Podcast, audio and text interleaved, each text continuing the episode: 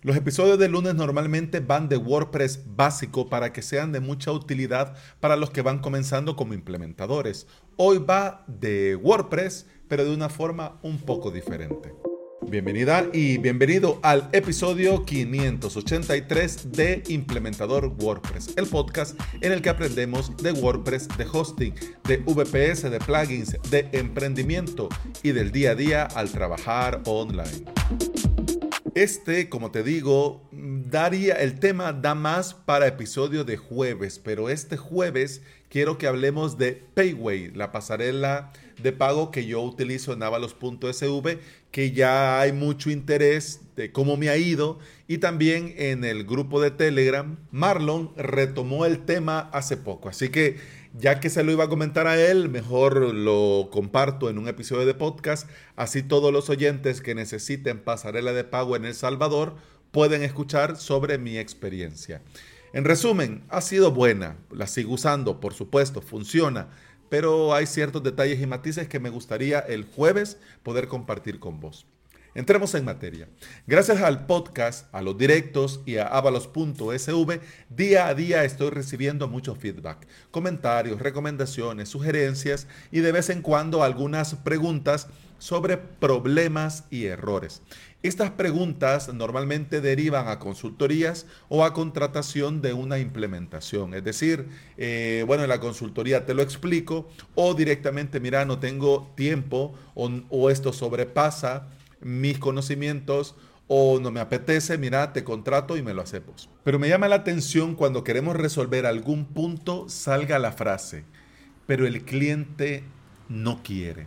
O que esta frase se transforme a, el cliente lo quiere así. Si vas comenzando en este mundo de la implementación con WordPress, o si ya tienes algún tiempo, o si estás aquí desde que se inventó el ARPANET, te tengo que decir algo que quizás no sea muy popular y que quizás también se lleve a malinterpretación, pero lo vamos a dejar claro en este episodio.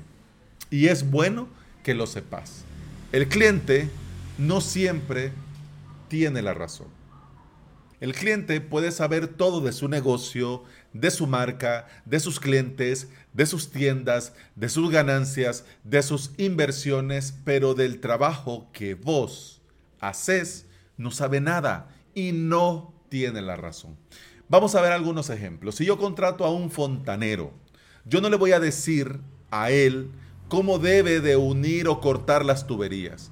Yo no le debo de decir ni le tengo que decir, y sería una locura decirle que debería usar este pegamento para resolver ese problema. Por ejemplo, en un taller, si yo llevo mi carro al taller, yo no le voy a decir al mecánico qué tiene que cambiar y cómo lo tiene que cambiar. Y cuando él me diga, sí, es que lo que tiene es esto, yo le diga, no, es que yo creo que es esto otro y hay que cambiarle esto. No, sería una locura. Si yo, por ejemplo, voy a pasar consulta, yo no le voy a decir al médico lo que me tiene que recetar y cómo me tiene que dejar el medicamento. Esto parece tan obvio, pero se diluye como agua entre las manos cuando te sentás con tu cliente y se debe de tomar una decisión. ¿Por qué? Porque a muchos clientes le gusta contratar ejecutores. Gente que haga lo que quiere que haga para no hacerlo ellos. El problema de ser un ejecutor para tu cliente es que él va a valorar tu trabajo según su escala de valores. Y si él piensa que tu trabajo vale X, te va a pagar X. Te pondrá a hacer lo que Él quiera, como Él quiera o como Él se le imagina que debería de ser. Me decía un cliente en una consultoría, y estábamos hablando y cuando estábamos viendo algunas cosas, yo le dije eh, y le hice ver algunos detalles muy puntuales y me dijo, el cliente dijo que no. Luego seguimos hablando de otros temas muy puntuales y me dijo, yo sé que se tiene que hacer de esta forma, pero el cliente quiere que lo ponga así. Vos tenés que hacer tu trabajo y tu cliente tiene que respetar esto. Te paga por eso. Y te paga para que se haga según tu criterio y tu experiencia. Vamos a ver. Alex, entonces esto significa que yo voy a hacer lo que me dé la gana y no le tengo que ni preguntar al cliente. No, no hablamos de esto.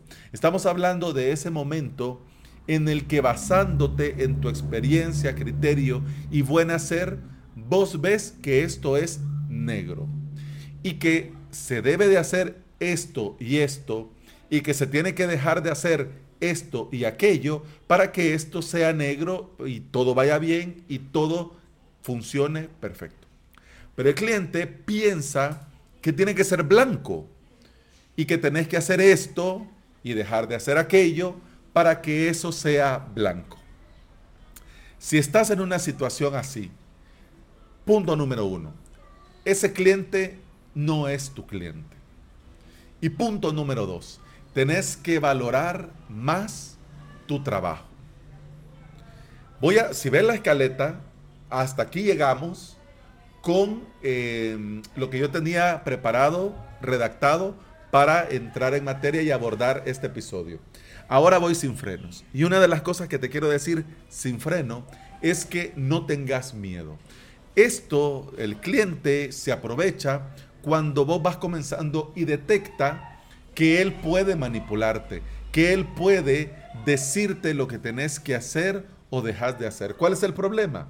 Que al suceder esto, vos no vas a poder subir de nivel no vas a poder subir tu facturación, no vas a poder subir eh, lo que cobras por tu servicio y peor aún, no vas a poder dar el mejor servicio que pudieras. ¿Por qué? Porque tu cliente no es implementador WordPress. Entonces, si no es implementador WordPress, entonces, ¿por qué él tiene que decir lo que se tiene que hacer?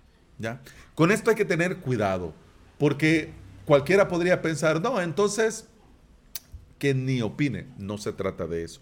Se trata de llegar a un punto en el que el cliente respete el criterio y tus decisiones con relación a esto, porque te está contratando para que tomes esas decisiones y para que apliques tu criterio en esto. De eso estamos hablando. Si bien es cierto que algunas cosas las pudieras hablar con tu cliente o le pudieras en algunos momentos, para algunas cosas muy puntuales, dar a elegir entre la opción A o la opción B, al final tiene que prevalecer tu criterio.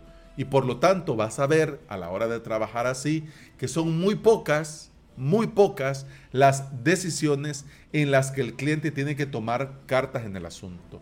Lo normal, lo natural es que esto se va a hacer basándose en tu criterio. Carlos, cliente mío que ha renovado sus servicios de hosting anual, me dice, haz lo que tú veas. Tú eres el experto. Gracias a esta confianza, yo he podido hacer todo basándome en mi criterio y experiencia y hemos tenido muy buenos resultados. Cero problemas, cliente satisfecho, buen trato, pago sin problemas y una relación profesional a largo plazo. Yo te recomiendo y por eso quería comenzar eh, y hacer este episodio. Yo te recomiendo que no tengas miedo, que respetes tu criterio, que respetes tu experiencia, que respetes tu trabajo y que le hagas ver de buena manera, por supuesto, porque no hay que discutir en estas cosas, le hagas ver de buena manera a tu cliente que en esto muy puntual se va a hacer como vos decís que se tiene que hacer. Y bueno, eso ha sido todo por este episodio. Muchas gracias por estar aquí. Muchas gracias por escuchar. Te recuerdo que puedes escuchar más de este podcast en todas las aplicaciones de podcasting. Y además quiero invitarte a mi academia online, avalos.sv, donde tenés todo lo necesario para aprender desde cero o subir al siguiente nivel. La suscripción te da acceso a todo el contenido premium, a soporte, a hosting de prueba y a mucho, mucho más. Así que si quieres aprender de WordPress, de hosting VPS, avalos.sv. Eso ha sido todo por este episodio. Muchas gracias por estar aquí. Muchas gracias por escuchar. Continuamos en el siguiente episodio. Hasta entonces. Salud.